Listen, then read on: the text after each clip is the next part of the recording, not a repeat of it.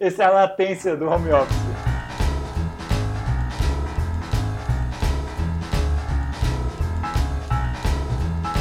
Salve, sismonautas! Eu sou o Bruno. Eu sou o Jackson. E eu sou o Bianchi. E esse é o SismoCast, podcast do Centro de Sismologia da USP. Aê! É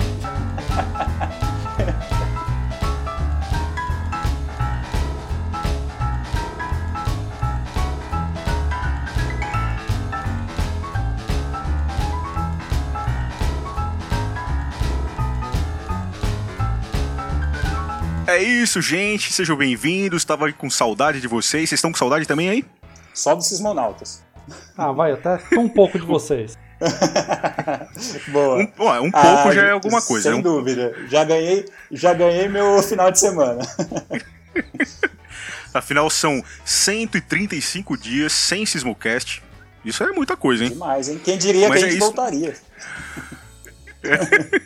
Mas aí estamos aí de volta para a temporada 2020 com um gás total para começar esse ano, esse primeiro episódio dessa segunda temporada nossa que teve uma boa aceitação aí, a galera parece que curtiu, a gente não falou tanta besteira assim. E temos alguns números aqui para vocês, por exemplo, a gente teve de acessos aí no feed do- do, nosso site mais de 130 mil é, acessos do, do feed. Foi isso aí mesmo? Exatamente. Nosso feed de quem utiliza os agregadores de podcast, a gente tem uma estatística do nosso site, teve 130 mil acessos ah, por lá. Isso é um número impressionante, né? A gente nunca pensou que poderia atingir um número desse. Obviamente, não são cin- 130 mil sismonautas diferentes, mas significa que tem uma, um pessoal bacana que está se conectando ali e está se alimentando do- dos nossos episódios. Uma galera que parece que ouviu o que a gente tem para falar, ainda bem. Além disso, a gente tem 1.200 starts no Spotify, 280 ouvintes distintos seguindo a gente por lá. Então, é bastante gente perto do que a gente pensou que teria um dia. A, a gente tem outros números de Deezer, TuneIn, ah, iTunes, Google Podcast, mas a gente não tem ah, todas essas estatísticas. Então, só queria agradecer todo mundo que está ouvindo e tendo paciência com a gente. E vamos tentar fazer uma temporada muito bacana. Como diria na quebrada, lá só agradece, né? Só agradece. Tamo junto, é nóis, manos. E Minas. Parece que a gente teve alguma repercussão também do episódio do com o professor Veloso. Que bacana. O episódio do Professor Veloso é o que a gente tem mais acesso lá no Spotify. Parece que teve uma aceitação muito bacana. O Veloso também é. Aí é fácil, né? Sim. É... Muita história, dá pra fazer uns 30 programas com o Veloso. Aliás, Veloso, queremos você de novo nessa temporada. 2020. 2020 precisamos novamente. E o mais legal é que o pessoal estava mandando foto do livro do Veloso. Então o pessoal ouviu o nosso programa e comprou o livro do Veloso. Então eles estão lendo agora o Veloso, estão tendo o prazer de acompanhar um pouco das histórias do Veloso. Isso é muito legal. Estou muito feliz e tão felizes que aproveitamos e vamos fazer um sorteio aí para lançamento da segunda Olha aí. É, Vai tirar o escorpião do bolso, então. Vamos tirar o escorpião do bolso. Mais um livro, o livro do Veloso. A gente vai lançar todos os detalhes junto com o post de lançamento desse episódio lá no Instagram, Facebook, Twitter. Então siga a gente lá, lá vai ter todos os detalhes. Provavelmente vai ter que seguir a página da, da Sismologia BR, Rede Sismográfica Brasileira, né? E marcar uns amiguinhos lá, aquele tipo de promoção padrão do Instagram que vocês já, tão, já estão acostumados. E ajudar a gente a espalhar a palavra, né? Espalhar a palavra da sismologia por aí Exato. afora. Aproveitando, queria dar aí um, um abraço pro Sismonautas Clóvis Filho, pro Frederico Schmidt, a Mariana Meirelles, a Roseli, olha, a Roseli sempre aí. Maravilhosa. o Lorenzo Prudente e a Alane Uchoa. Beleza? Entre outros aí tem ah, também um salve aí pro Wanderson Tenório, nosso amigo de campus aí nesse Brasilzão afora. Muito legal essa participação dos Sismonautas nas nossas redes sociais. Agradecer essa divulgação e todo mundo aí que está acompanhando a gente, comenta lá. Quando for publicar alguma coisa, marca a gente nos stories, a gente sempre divulga também na nossa página. Você está ajudando na divulgação científica no Brasil, que vocês sabem que hoje não é muito fácil. Então a gente agradece muito todo mundo que está participando. Agradecer também todo mundo que manda sugestão de quadro, entrevistados, tema. Especial aí o Hans, que mandou muita coisa boa para a gente no ano passado. O Daniel Coelho também, que está mandando sempre. Então se você tiver qualquer sugestão, manda para a gente que a gente vai aproveitar isso aqui no, no programa. Valeu. Se a gente vai usar, não sei, né? Mas... É, alguma coisa a gente aproveita. Nem que seja para criticar ao vivo, a gente critica. Mas mandem, por favor. Isso é muito legal. A, a, comunicação e essa colaboração de vocês é muito bacana. Bom, e o que a gente tem de novidade para agora já? Não sei se estão. Quem tá no YouTube aí tá vendo que a gente não tá no estúdio, não é isso? Estamos aí com gravação remota, né? O famoso teletrabalho da USP. Existe essa palavra? É, eu nunca tinha ouvido, né? A primeira vez que eu vi foi lá no e-mail da USP, em tempos de internet, trabalhando no telefone. Mas é, que pode ser bom, por, por, um, por um lado, né? Porque a gente vai poder, por exemplo, trazer gente que a gente não poderia trazer fisicamente lá para dentro do estúdio. Então a gente vai poder pegar gente de fora do Brasil até. Eu acho que isso aí vai ser bastante importante trazer esse conteúdo novo para vocês. Além disso, a gente tem novos quadros também. Você pode comentar isso pra gente, Jackson? Claro, de bate pronto, a gente tem muitas ideias que a gente vai colocar já nesse episódio. É o Tremeu Conheceu, que é um viajando com o Sismo USP. Então, a gente vai pegar daquele boletim que a gente sempre comenta aqui nos episódios, a gente vai pegar algum, alguma região, algum sismo e contar alguma história, contar um pouco sobre a região. Então é o Tremeu Conheceu e tem o momento Sismologia Raiz, que a gente vai comentar um pouco sobre conceitos básicos, às vezes glossário e qualquer coisa que seja interessante aí para vocês. A gente espera uma ajuda nas sugestões de, de temas para sismologia raiz, mas tudo que está ali na base da sismologia a gente vai comentar um pouco e vamos aprender junto. Ótimo. E para não deixar voltar a saudade, vamos continuar com as notícias e os comentários da semana. Vamos lá, Jackson? Partiu!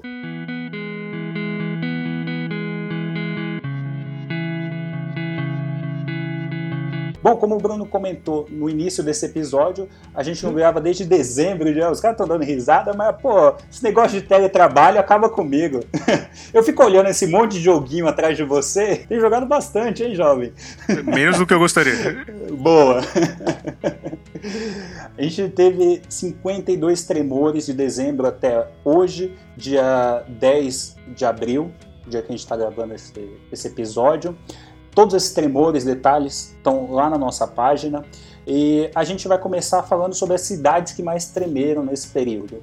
Então, a gente teve sete tremores em Piragi, no interior de São Paulo, o maior tremor foi de magnitude 2.4, que aconteceu dia 23 do 3, às 13h23. O pessoal estava almoçando e sentiu esse tremor lá em Piragi. Entraram em contato com a gente, assustados. Então foi um tremor mesmo de baixa magnitude, mas que foi sentido pela população. E o menor foi de magnitude 1.1. Além de Piragi, aconteceram cinco tremores em Novo Horizonte do Norte, no Mato Grosso. O maior tremor foi de magnitude 2.9 no dia 17 do 1 e o menor de magnitude 1.6. E para finalizar, aconteceram quatro tremores em Muriaé, Minas Gerais, o maior de magnitude 2.2. Além disso, uma curiosidade é que aconteceram dois tremores em Caruaru nos últimos dois dias do ano. Será que é o pessoal dançando um pouquinho de forró por lá? Um abraço aí para todo mundo de Caruaru e para Eduardo, que está sempre visitando. A gente tem uma estação lá da, do Lapicis, da UFRN, e Eduardo está sempre ali pela região. Que, aliás, dança muito forró, Eduardo, diga-se de passagem. um abraço, Eduardo.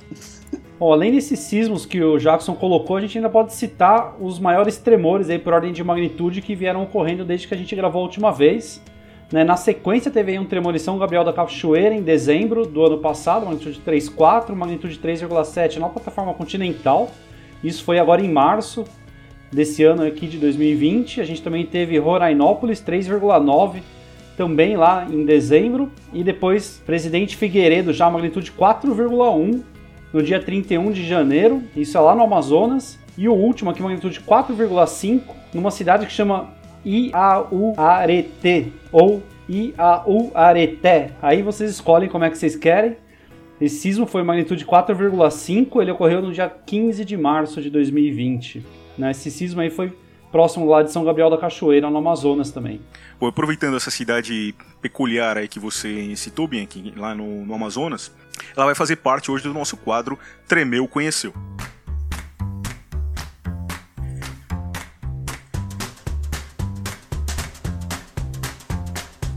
Então, em 15 de março, esse epicentro ocorreu a 35 km de distância de Iaureté, né?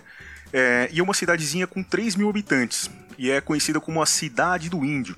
É o maior núcleo populacional de terra indígena do Alto Rio Negro, que fica na zona de fronteira entre o Brasil e a Colômbia. E significa Cachoeira das Onças, local onde em um passado remoto viveu gente onça. E aí vocês ficam com essa interpretação aí, cada um de vocês. E se você ficou curioso e quer conhecer mais sobre a cidade, tem um livro feito por jovens indígenas chamado Povoado Indígena de Iaureté, né? Conta aí também o perfil socioeconômico e atividade pesqueira da região. Sucesso. Legal, muito bom. E o que a gente tem de novidades, de notícias aí dos últimos tempos aqui no Centro de Sismologia, Jackson? Bom, começar com as novidades lá de dezembro ainda, uma estação nova que a gente instalou no Forte Coimbra, fica em Corumbá, a gente só consegue chegar lá de barco, a gente precisou de apoio do Exército, então a gente teve um apoio super importante do Batalhão de Fronteira, o 17º Batalhão de Fronteira, uh, dos moradores da, da vila e também da UFMS. Um abraço para Edna, Estevam, todo mundo lá dando um suporte para a gente nesses campos no Mato Grosso do Sul. Para chegar lá no Forte Coimbra, a gente precisou desse barco do Exército e foram sete horas de barco até chegar no forte lá de Corumbá, de um porto que tem em Corumbá. E foi uma, um grande desafio, tivemos que levar toda a infraestrutura, link de satélite. Com os primeiros dados, o resultado é animador, mesmo com todo esforço, parece que valeu a pena. A estação ela tem duas vezes menos ruído que qualquer outra estação do Centro-Oeste, por ela estar num lugar bastante remoto. A gente quase não tem ruído sísmico, isso daí já é um spoiler para o nosso tema de hoje. E agora a gente tem um novo time para as redes sociais do Centro Sismologia. Aliás, se você não segue a gente, a gente está lá no Twitter, no Instagram, no Facebook, arroba SismoUSP. Jaime, Natália, Caterine e o menino Bruno, que acho que vocês conhecem aí de algum lugar. É, então a gente formou um novo time aí para as redes, vamos produzir bastante conteúdo sismológico para todo mundo. E é isso. Uma outra novidade do centro é uma parceria com a CESP para a gente ter uma estação lá em Paraibuna. A gente já tinha alguns equipamentos instalados lá, mas agora a gente está usando os equipamentos da própria CESP. A gente deu um suporte na parte de instalação. Agora estamos cuidando da parte de curadoria do dado e essa estação está integrando a rede sismográfica brasileira. E esse é um novo método de parceria que outras empresas que tenham interesse em ajudar a sismologia do Brasil e o crescimento da rede sismográfica é, entrem em contato com a gente lá no sismologia.iag porque eu acredito que a gente tem uma experiência grande com essa parte de campo, adotando padrões internacionais na parte de curadoria de dados, e essa pode ser uma troca aí com essas empresas, onde acho que todo mundo sai ganhando. Para ver uma estação um pouco mais antiga, que depois foi é, reinstalada também, né? Quem cuidava disso era o IPT aqui na USP, que ficava de responsabilidade aí do, do Ribota, né? E Ribota a gente tem essa notícia triste aí pra gente, que ele acabou falecendo aí no final é, do ano, e era um cara que, assim, dos que sabiam bastante aí sobre é, a sismologia induzida no Brasil e tudo mais. Acho que foi um dos, dos pioneiros aí, junto com, com o Marcelo Assunção também, que começou a estudar essa parte de, de, de sismos induzidos no Brasil. Fez um trabalho muito importante, vai deixar uma lacuna aí que vai ser difícil de preencher. E deixa, deixa um legado aí para a sismologia do Brasil nessa parte mesmo de sismicidade induzida e um abraço e sentimentos para toda a família aí do Ribota. É isso, acabou a notícia.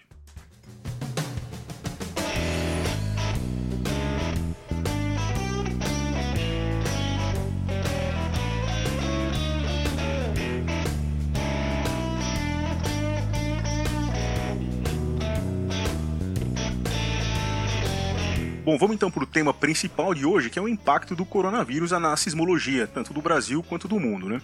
Bom, a Covid-19, vocês sabem, teve, a gente teve o primeiro caso em, em dezembro, né, em 2019 na China. E no começo de dezembro, isso foi reportado só dia 31 do 12. Né? A gente está gravando hoje é 10 de abril. São mais de 1 milhão e 600 mil casos no mundo inteiro, quase 400 mil pessoas curadas. Né? E a gente teve aí é, 100 mil mortes no mundo todo. E no Brasil? No Brasil a gente tem quase 20 mil casos é, e 1.056 é, mortos. Né? Isso dá um pouco mais de 5% de mortos. Eu acho que a gente não está é, indo muito bem. Bom, toda essa a pandemia, né, todo esse problema que afeta o mundo inteiro, afeta a gente também, obviamente. A primeira coisa que a gente já pode falar é que a gente já está gravando de casa. Né? Então já faz aí, a gente já está em casa quase um mês, é isso, Jackson? Vai fazer um mês? Vai fazer um mês. A próxima semana acho que faz um mês. E não só a gente, mas como toda a equipe do Centro de Sismologia está no home office. É, esse é o primeiro impacto que a gente sofre, assim, não é tão... O trabalho de análise que a gente faz não sofre tanto com isso, a gente consegue trabalhar remotamente mais ou menos sem problemas, alguns melhores que os outros nessa parte, né, que sofriam um pouco para trabalhar no escritório, mas isso afeta bastante os, os trabalhos de campo, a parte de manutenção das estações, os projetos novos que a gente tinha. Pode contar mais sobre isso aí pra gente? A gente pode começar falando sobre os impactos do coronavírus na sismologia, que iniciou lá em janeiro, no início dessa, dessa pandemia. Uh, a gente tem um, um convênio que está sendo firmado com alguns pesquisadores chineses e a gente tinha expectativa de receber equipamentos da China já em janeiro, mas o que a gente descobriu é que por causa do isolamento social, eles já em janeiro uh, não frequentavam mais a universidade, então não puderam nem assinar o termo de cooperação que dirá mandar os equipamentos. Né? Então esse termo de cooperação ele foi assinado semana passada, foi quando eles voltaram realmente para a universidade. Então a gente já começa tendo um impacto num atraso de um projeto que a gente tinha, tem na verdade com a FAPESP, que era para instalar mais estações, tem uma parceria com a China, mais estações ali naquela região do Pantanal, da bacia do Pantanal. Então já começamos sentindo impacto lá em janeiro e começamos a entender a realidade de tudo isso há três meses atrás. E o impacto nos campos, Jackson, que a gente não pode viajar, como é que é? Claro, esse é um impacto importante. A gente tem um, uma agenda de campo que já, tava, já estava pré-definida e isso simplesmente inviabilizou qualquer campo que a gente tem aí para os próximos dois meses, a gente já cancelou. E quando aconteceu o boom do coronavírus aqui em São Paulo, que é quando as medidas de isolamento social começaram a ser tomadas aqui, a gente tinha já uma equipe no campo, que já estava lá alguns dias, a gente teve que pedir para eles voltarem, porque além de ter o risco para essas pessoas, ainda tinha a questão que nenhum fazendeiro ou instituição recebiam eles por problemas aí de por medo, né, de uma equipe de São Paulo trabalhando na, na fazenda deles, então justíssimo na verdade é. e até para preservar a saúde do nosso time a gente pediu para eles voltarem. Então campo hoje do Centro de Sismologia está tudo parado. Ah, o legal, pelo menos, é que a FAPESP entendeu isso e já é, estendeu o prazo do nosso projeto, que terminava agora em, no final de setembro. E a, e a vida dos alunos, professor? Como é que ficou isso aí? Você está conseguindo dar aula remotamente? Como é que eles estão recebendo isso? No começo a gente pegou, jogou todos os alunos que estavam fazendo iniciação, meio que deu meios para eles trabalharem de casa, para conseguirem continuar trabalhando e fazendo as análises que eles faziam. A rotina de aula a gente também migrou facilmente, né? A gente vem sido preparado no mundo para trabalhar remoto há muito tempo. Então acho que eles migraram tranquilamente, a gente está mantendo as atividades. Os, os, as atividades de pesquisa eu acho que estão funcionando bem, mesmo a gente tendo trabalhando de casa, né? Pelo menos com os alunos, capaz de eu ter até mais interação agora do que eu tinha antes, porque você acaba tendo mais tempo para cutucar eles e cobrar um pouco de resultado. e eu acho que funciona bem, assim. E as provas? Ah, a prova a gente ainda não chegou nesse momento, né? Cada coisa de cada vez. Que bom, que bom. Que continue assim. Al é. Alguém agradeceu isso em algum lugar agora. É, mas eu Não, garantido. Ah, mas eu tô... É, eu ia dizer que isso deve influenciar mais, né? É, a parte das aulas práticas, né? principalmente dos cursos que tem que, que necessita disso. Né? É, medicina, coisas do tipo, medicina veterinária e tudo mais, que o aluno só aprende na prática ali de verdade ou, ou, tanto na geofísica a gente podia citar é, as coletas de dados em campo, coisas desse tipo que ficam inviáveis nesse momento. É, que nem mesmo Taquaritinga aí, que o Zé Roberto queria ir, ir viajar para fazer uma coleta, dar uma ajeitada nas estações lá, no final não conseguiu ir. Capaz a gente estar tá perdendo aí alguns sismos de serem registrados que, que podem fazer falta aí no futuro essa, essa sismicidade em Pirangi mesmo poderia ter sido beneficiada com essa visita, porque a gente tem algumas estações offline lá e Pirangi está bem próximo a, a, essa região aí de Taquaritinga, Bebedouro. É, essa região norte do nosso estado, aí, mais perto da divisa de Minas, é sempre ativa sismicamente, essa microsismicidade que acontece local ali. A gente fica em cima dela e já temos aí duas redes. Bom, para sismologia, a sismologia tem estado em evidência aí é, nesses últimos tempos, né? Muita gente tem falado sobre o, o ruído sísmico, né? Saiu um, um, uma pequena é, nota até na Nature aí, que muita gente compartilhou. Né? Isso aí foi um trabalho do pessoal do Observatório Real Sismológico da Bélgica, né? Do Thomas Lecoq, que mostrou que as estações ficaram é, mais potentes, né, com, com esse isolamento social. Isso significa que daria para a gente perceber alguns sinais que antes estariam é, mascarados aí pelo ruído. Como se a gente estivesse falando aqui entre duas pessoas e estivesse tocando uma música no fundo. Essa música seria o ruído da cidade. De repente, é, isso aí para, essa música para de tocar, você consegue conversar melhor é, entre duas pessoas. É mais ou menos isso que está acontecendo é, no mundo, né? E a gente fez também um trabalho de casa, vai um para casa aí é, sobre isso, né? É, tá publicado aí no nosso site. Como é que foi isso, Bianchi? É, então seguindo essa linha, a gente acabou meio que buscando nas nossas estações uma estação que seria propícia para isso. E a gente acabou, depois de olhar para todas as estações da nossa rede, aqui da rede BL, a gente percebeu que a estação de Canela, lá no Rio Grande do Sul, é uma estação que mostrava perfeitamente esse, esse efeito, né?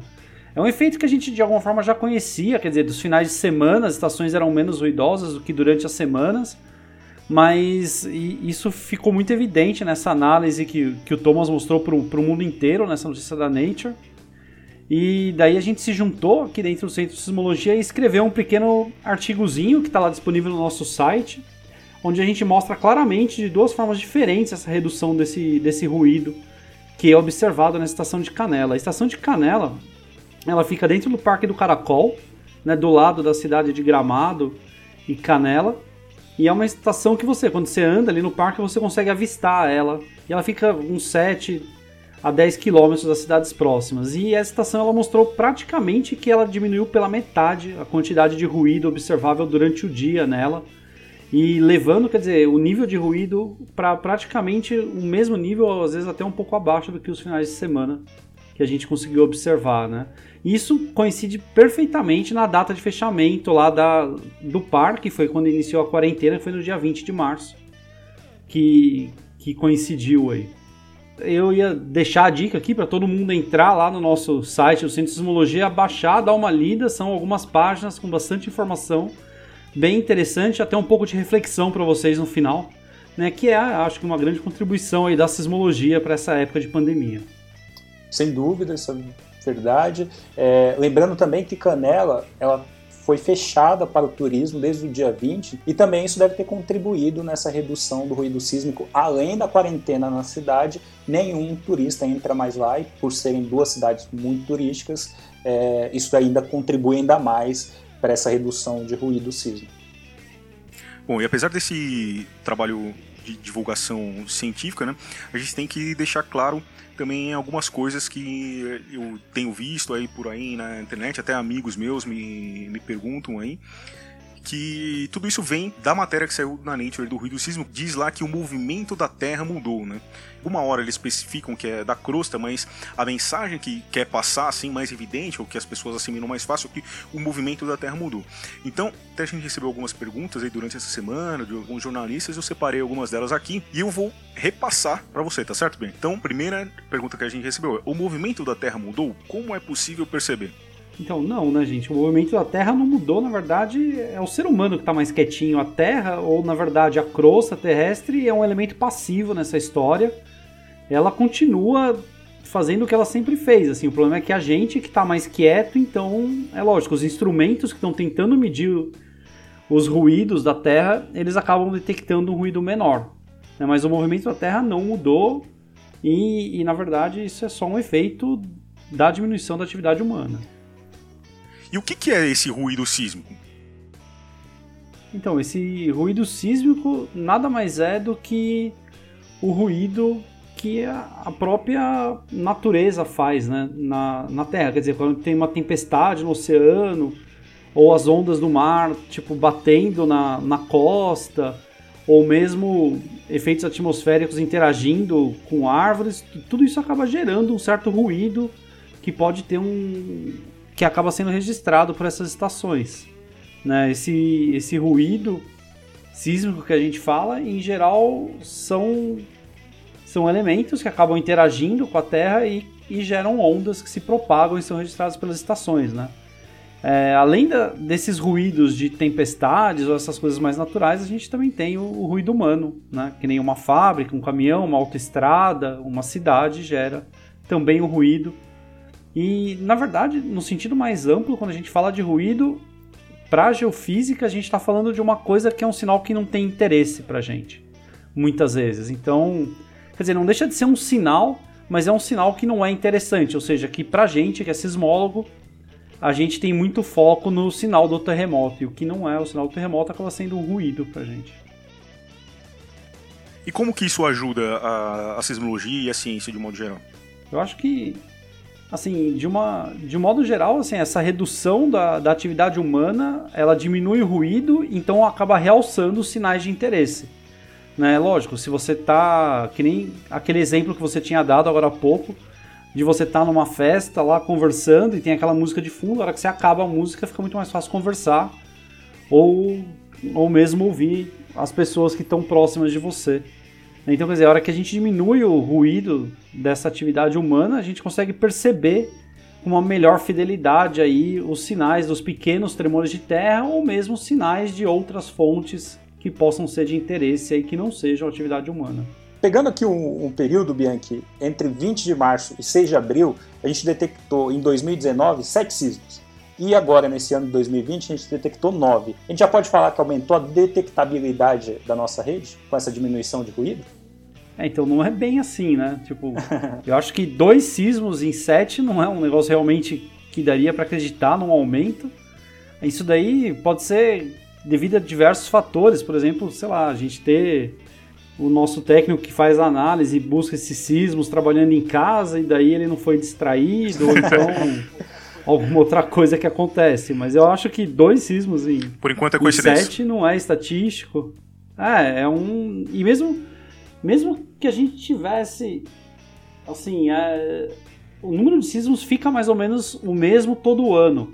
Mas é lógico, alguma variabilidade existe. Né? Não é assim alguma coisa instantânea. Você contar que as estações que percebem mais essa diferença são as que estão mais próximas é, dos centros urbanos. Né? que sofrem mais essa influência das fábricas e tudo mais. Então, por exemplo, a gente tem estações mais remotas. É, mas isso, isso é uma coisa interessante de, de notar. Que, por exemplo, a gente, para fazer esse artigo, a gente buscou várias estações da rede. E não são todas que mostram claramente esse efeito. As estações que estão distantes, que nem Coimbra lá, que o Jackson colocou, para ela não fez diferença nenhuma esse isolamento social, essa quarentena. Ela já está isolada, né? Então não, não importa Boa. muito. Então é, as estações que realmente estão mais próximas que vão perceber isso e realmente ficaram vai é, mais potentes, podemos dizer assim. Mas a gente tem muitas estações espalhadas aí pelo Brasil, em lugares remotos, né, que vão perceber muito pouco é, esse efeito. O Fábio Dias, do Observatório Nacional, ele também analisou os dados de uma estação que eles têm lá no ON e ele também notou essa diminuição do ruído sísmico. É, o que, vocês podem comentar disso aí? Bom, já começa que está é, no meio da cidade. Né? É, então, essa, essa estação ela tá no meio do Rio de Janeiro, ali no, no bairro de São Cristóvão. E o Fábio, ele, ele, ele foi até além do que a gente fez, né? A gente tinha pegado só ali o mês de março, comecinho de abril. O Fábio fez essa análise quase do começo lá do, do mês de dezembro e ele destacou várias coisas, né? Que nem ele destacou que dá para perceber a época do Natal, Dá para perceber um pouco esse período né, entre o Natal e o Ano Novo. Você vê alguma variação no Carnaval, provavelmente porque tem muito menos gente trabalhando no observatório, que é uma região um pouco isolada do Rio, né? E, e, é lógico, a partir do dia que declarou a quarentena lá, você também observa essa redução, né, para essa estação no Rio de Janeiro, como era esperado aí, de alguma forma. Mas é que nem o Bruno falou, uma estação que está bem no centro ali da, dentro da cidade. Essa estação de Canela está um pouco afastada. Bom, e essa não é a primeira vez que o ruído sísmico serve como pano de fundo aí para é, análises desse sentido, né? A gente também teve, por exemplo, na Copa do Mundo, né, jogos de, de, de Copa do Mundo e, e, outras coisas nesse sentido que também detectaram aí diferenças no comportamento aí das pessoas que acabaram influenciando os sensores. Não foi isso, Jackson? Sem dúvida. Uh, se vocês pegarem nossos posts, acho que 2014, lá na, na, época da Copa do Mundo, a gente fez uma análise. Algum gol do Brasil a gente registrou, fez até um post com um texto falando um pouco sobre esse tipo de trabalho. Um outro exemplo muito bacana foi que saiu até no El País, aquele gol, o sexto gol do Barcelona contra o PSG, aquela partida histórica do, do menino que não é mais menino, chamado Neymar, do 6 a 1 então o pessoal registrou em vários sismômetros no, no momento do gol a, a amplitude da, das ondas do, dos sismogramas elas aumentaram, então é como se fosse um sismo, obviamente tem uma assinatura diferente, mas vários sismógrafos lá de Barcelona detectaram a hora do gol do 6 a 1 do, do Barcelona. Então tem vários exemplos, isso ficando só no futebol desse tipo de análise de ruído sísmico. Ou seja, vocês estão se mexendo e a gente está anotando aqui. Sim. Aliás, uma das grandes curiosidades desse trabalho que a gente publicou no nosso site é que existe uma elevação aí, do, no, não lembro que dia, que dia foi que começou a aumentar? A partir do dia 31 começaram a aumentar os níveis de ruído. Exatamente. E aí, será que a gente está monitorando que o pessoal está fugindo um pouco da quarentena? É, a gente deixou essa interpretação para as pessoas, mas eu acho que é, é, mais ou menos por aí, sim. É, é, e... Acho que é o que a gente colocou lá no artigo. É, talvez o sismômetro seja mais um meio de monitorar se as pessoas estão cumprindo essa quarentena, esses sismômetros, obviamente, mais próximos às cidades. Né? Uma outra frente que a gente foi afetado aqui, o pessoal da sismologia, a gente teve já esse ano aí pelo menos dois eventos que a gente tinha queria participar, ou gente do grupo ia participar. A primeira European Geophysical Union, Geoscience Union, que ocorreu na, na Áustria, ela acabou sendo cancelada e de, de forma alternativa ela foi proposta para ser um evento online que vai ocorrer durante uma semana, onde as pessoas vão ficar disponíveis online para apresentar o seu trabalho. E a outra é uma conferência bastante importante para a gente, que é a LAX, que é uma conferência da Comissão Latino-Americana de Sismologia, que era para ocorrer no final desse ano, ela foi transferida para o ano que vem ainda, com a data ainda que vai ser avisada. Isso são mais dois efeitos aí dessa pandemia que acabou afetando a sismologia. Provavelmente aí a gente vai ter um pouco menos de interação com os nossos colegas nesse ano por conta dessa pandemia e vai ficar tudo meio que sendo adiado um pouco.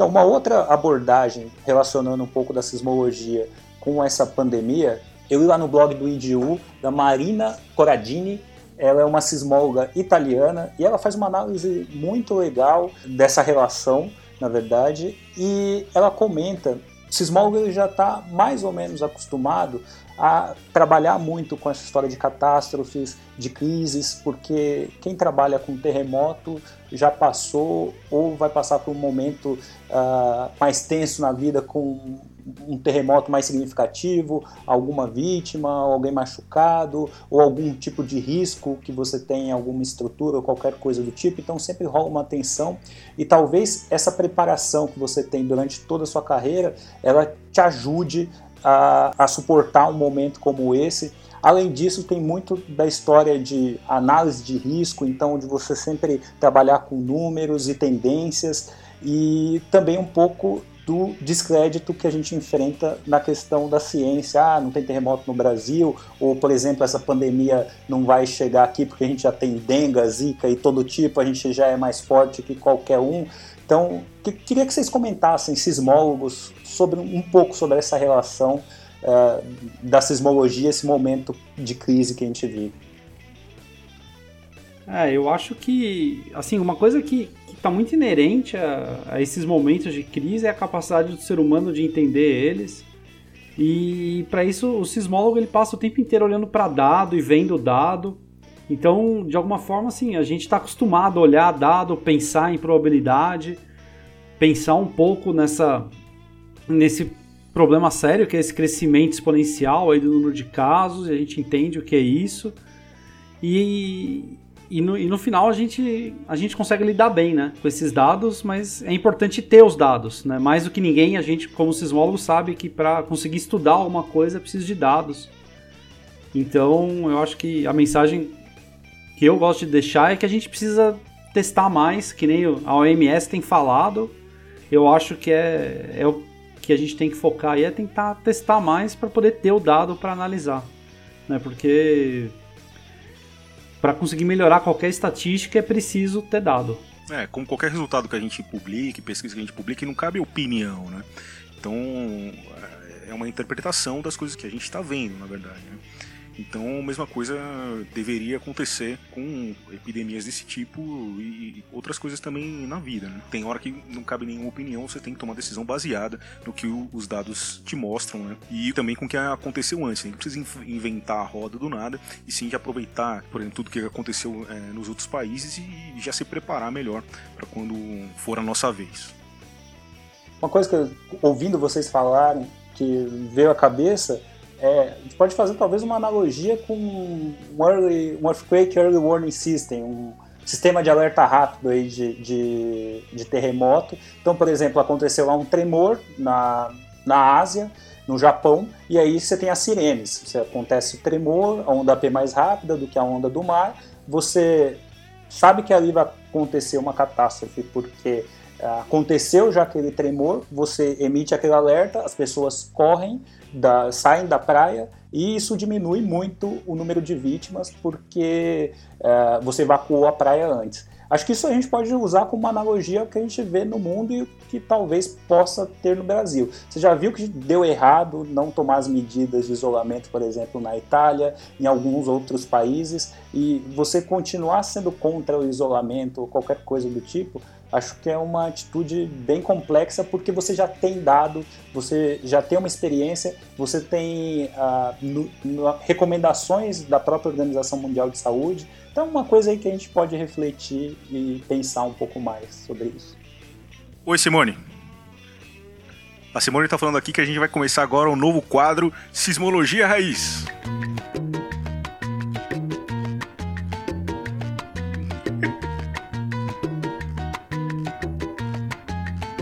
Ô, Simone!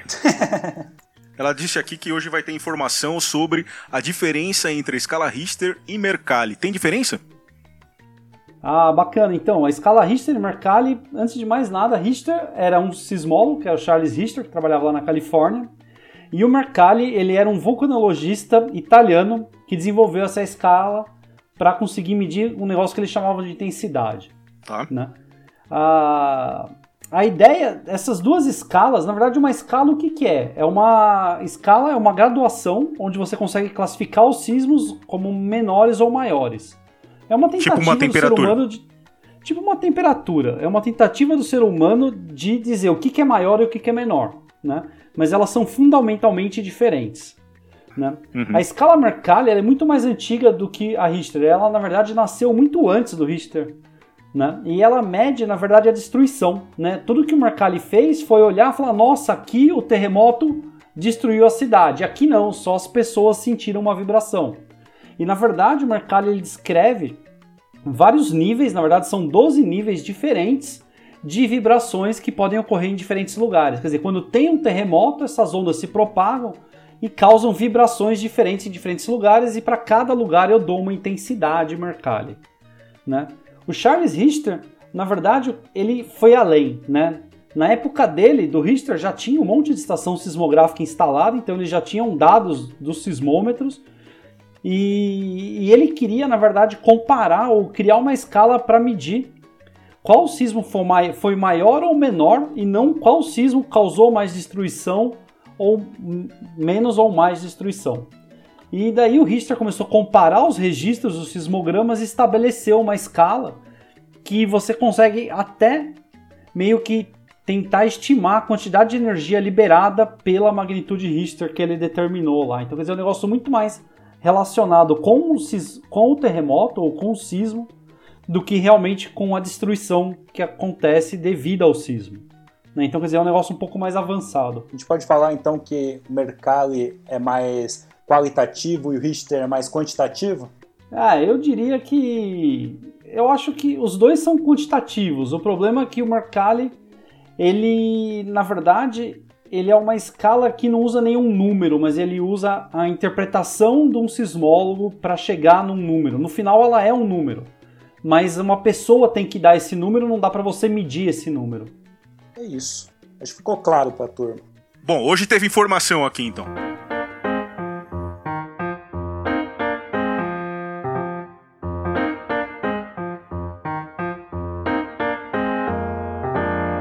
Bom, vamos então para o nosso quadro que eu já estava com saudade, que é o Tremenda Conversa. Boa, hoje a gente não tem convidado, né? Então Como não? eu vou. Eu, não, não tenho convidado aquele especial como a gente teve em alguns outros episódios. Então eu vou fazer um sorteio aqui rápido. Opa, caiu na letra B. Bruno Bianchi, Bruno Bianchi, minha mãe mandou. Ah, Bruno, Bruno, então a gente vai fazer com o Bruno. Minha mãe mandou, tá na moda agora. Agora eu tô, eu tô assistindo o BBB, olha que ponto chegamos. E, e o, quem, o pessoal que tá ouvindo vai me assistir. Vai, o pessoal que tá ouvindo e assiste vai me entender. Agora é a hora do fogo no parquinho. Vo- Você disse que não teve convite, mas eu cliquei num convite aí que me mandaram pra acessar essa, esse meeting aí. Tempos de quarentena. Boa. Vamos lá. Bruno, por que a sismologia? Não sei, na verdade. eu, eu me formei, saí um tempo, fui fazer outra coisa e depois fiz um curso aqui é, de verão. Aí achei o, o tema muitíssimo é, interessante. Aí surgiu um convite para uma possibilidade de trabalhar na rede sismográfica brasileira, né, que ia começar a ser implantada. E eu estava trabalhando fora da área de geofísica e resolvi estar, né? E aí foi onde tudo começou. Ah, Justo. E agora, você pode contar aí pra gente qual foi o campo que você mais curtiu? Ah, eu acho que eu já fiz alguns campos, né? Com o Jackson aí, é o meu parceirinho, é meu todinho, né? Companheiro de aventuras. não, não revela pra todo mundo. o que acontece no campo fica no campo, pô. É legal que a gente sempre tenta, por exemplo, se a gente vai passar o fim de semana, coisas do tipo assim, a gente tenta dar uma, uma fugidinha, né? E às vezes visitar um, um lugar um pouco mais turístico, uma cachoeira, assim, num, num, num domingo, coisas assim. E eu acho que deu pra conhecer o Brasil, assim, de um jeito bastante legal. E o pior campo? Conta pra eles aí um pouco, vai. O pior campo foi um. Um campo que eu não tenho saudade nenhuma, apesar de ter sido um pouco engraçado, mas foi trágico até. É, como chama? Juquiá, a cidade, Juquiá. tomou multa. Nada contra Juquiá. tomou- Sim, o campo foi muito di- difícil, sim. Era uma estação que já tinha sido instalada em uma época, eu acho que nos anos 80 ou 90, e que a gente precisava reativar. Ou seja, o sensor não estava mais lá, mas já existia o ponto com é, uma casinha construída e tudo mais. O problema disso é que estava no meio de uma floresta que o mato tinha crescido. Nunca mais a gente conseguia achar on- onde ela estava. E tava chovendo, a gente teve que subir o morro, a gente andou quase uns 10 quilômetros para achar o lugar. E logo no começo na- do campo, assim, eu, eu tava atrás do Jackson carregando umas ferramentas, tava carregando mais de ferramenta, água, mais alguma coisa, e o Jackson tava carregando uma bateria nas costas, assim. E aí ele virou pra trás e falou: Fica tranquilo que esse campo vai ser fácil. Ele nem terminou de falar, escorregou, caiu bateria, foi lama pra tudo quanto é lado. Eu Falei, nossa, realmente isso aqui comprou um bom Eu começo. vou, eu vou pegar esse seu depoimento e vou colocar no meu Instagram pra todo mundo que fica falando: ah, seu trabalho é maravilhoso. De vez em quando eu posto umas fotos das viagens e tal. Daí o pessoal fala: ah, trabalho maravilhoso, eu queria isso. Vou deixar esse depoimento lá. Que fique bem claro, né? Eu sei que a, que a caixa de ferramenta que eu tava levando, que pesava, sei lá, 5 quilos, no final tava pesando 25. Vixe, só de lama. Eu tenho um carrapato até. É, só de lama. Eu tenho um carrapato até hoje por causa desse campo. Nossa senhora. Coleção. Bom, E esse foi o maior desafio da tua carreira, Bruno? Qual que foi? Conta pra gente. Não, eu acho que não, né? Eu sou desafiado todo o tempo, assim, é, é, no meu trabalho. Muitas vezes das coisas que a gente tem algumas reuniões, assim, fala, ah, você vai fazer o quê? Ah, vou fazer aplicativo de simbologia. Você vai fazer o quê? Vou fazer correlação do ruído. Você sabe fazer? Não, eu não sei fazer. Só que a gente aprende e, e faz. Então, tipo, isso é motivador, assim. Sempre as coisas que a gente coloca como desafio. Eu aprendi isso com, com um amigo meu, Marlon. Que pr- primeiro você conta mentira, depois você corre atrás dela. Então, ah, vou fazer tal coisa. Você sabe fazer? Não. Mas aí a gente corre atrás e isso vai motivando, aprende a fazer e, e consegue entregar resultados bons. você tá muito liso nas respostas, hein? Tá tipo político no comício, hein? Ali- Aliás, abraço pai Marlon pela lembrança. É, e o sismólogo, o que mais admira? Eu admiro meu, meu professor, assim, o cara que fala pouco, assim, mas é um, é um velhinho de vanguarda, eu costumo dizer. O cara tá, tá sempre antenado com, por exemplo, o Bianchi é um, um cara de vanguarda, mas, pô, ele é naturalmente de vanguarda. O, o Marcelo Assunção, mais velho, obviamente, e- mas tá sempre tentando trazer as coisas ligadas com as coisas de, de TI e tudo mais, que é, isso é pouco comum, principalmente entre, entre os professores da geofísica, né? A gente já ouviu aí que, por exemplo, curadoria de dados e coisa do tipo não é nem ciência. E eu acho que o Marcelo tá um pouco à frente nessa parte, assim, é admirável. Você sabe que ele vai ouvir esse programa e vai ouvir você chamando ele de velhinho, hein? Eu tô louco pra ver a reação dele. Aí você grava. Não, não edita. Ele, ele é o editor, ele não pode tirar isso, hein? Eu vou colocar no YouTube. Eu que estou editando no YouTube, vou botar pro YouTube. Vai dar versões controversas. É. Exato. E agora, responde pra gente, qual que é o livro sobre sismologia que você mais gosta? Falou livro de sismologia, vem Veloso, é, que também é um, é. um grande sismólogo que, que eu admiro. E é o tremeu a Europa e o Brasil também. Né? Além da, de você poder aprender um pouco de sismologia, no livro ele conta a história do, do tremor de Lisboa de 1755 e conta como é, a própria sismologia foi sendo criada é, a, a, partir de, de, desse tremor. Foi aí quase que deu um start em tudo, que as pessoas começaram a tentar achar explicações que não fossem divinas é, sobre as coisas que. sobre os fenômenos naturais. Né? Porque é, o, o, tremor de Lisboa aí matou mu muitos nobres, muitas pessoas da, da igreja e deixou é, pessoas mais pobres é, vivas, por exemplo. Né? Foi aleatório. E as pessoas começavam a, a se perguntar: poxa, por que, que Deus está tá zangado com a gente a, a, ponto de deixar aqueles ali é, vivos? Então começou aí toda uma, uma discussão e começou a nascer uma ciência a partir disso daí. Momento dica literária, muito bom. Aliás, Veloso lançou um canal no YouTube, não é a hora de dar recado, mas como o nosso podcast é meio caótico, Terremoto Veloso, vale muito a pena acompanhar. é.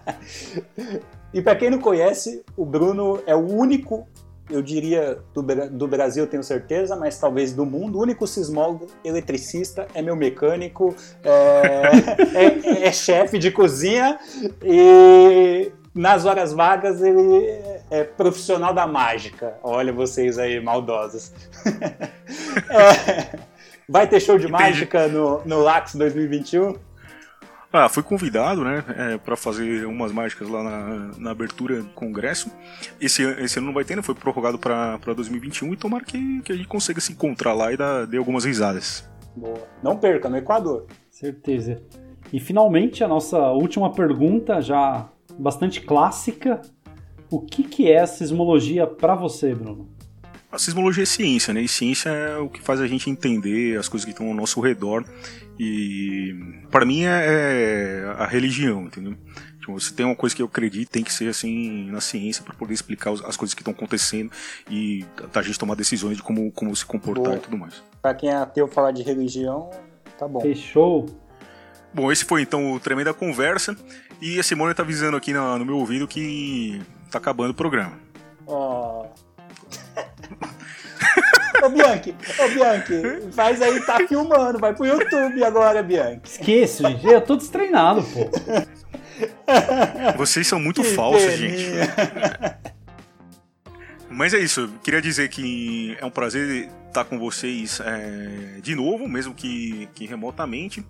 Tava, estou empolgado aí para esses novos episódios que virão. Gostei muito da aceitação, tipo, foi mais, mais do que eu esperava, na verdade. E alguém quer deixar um recado final? Bom, eu também tô, tô mega empolgado com essa retomada aí. Vamos gravar nossos episódios aí de 2020. Em tempos de pandemia, Sismocast vai continuar aí entrando aí no, na nossa rotina sismológica. Eu acho que o, a, os primeiros 10 episódios que a gente fez teve um retorno ótimo. Com todo mundo que a gente falou, só animou a gente. Então não deixe de mandar perguntas, não deixe de mandar comentários pra gente. A gente vai ter uma rede social aí reforçada no Centro de Sismologia esse ano. Tem mesmo nessa época aí, esse ano conturbado, a gente espera aí conseguir estar tá desenvolvendo bastante coisa. Então a gente está, acho que, bem otimista e esperamos estar mais com vocês aí, mais próximos, fazendo mais ciência e levando a sismologia para vocês. Valeu, gente! Boa, mensagem importante. Também sigo na mesma linha de agradecer todo mundo que está nos ouvindo, está conversando com a gente, mandando todo tipo de comentário, ajudando a gente na divulgação.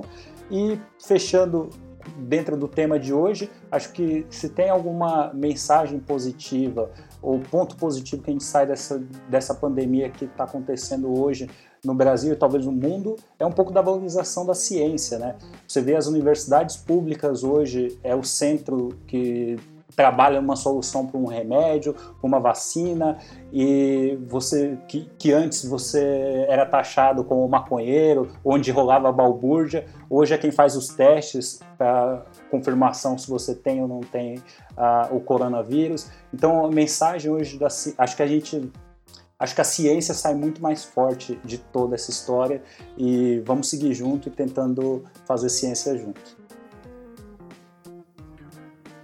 É isso aí, então, gente, acabou o programa.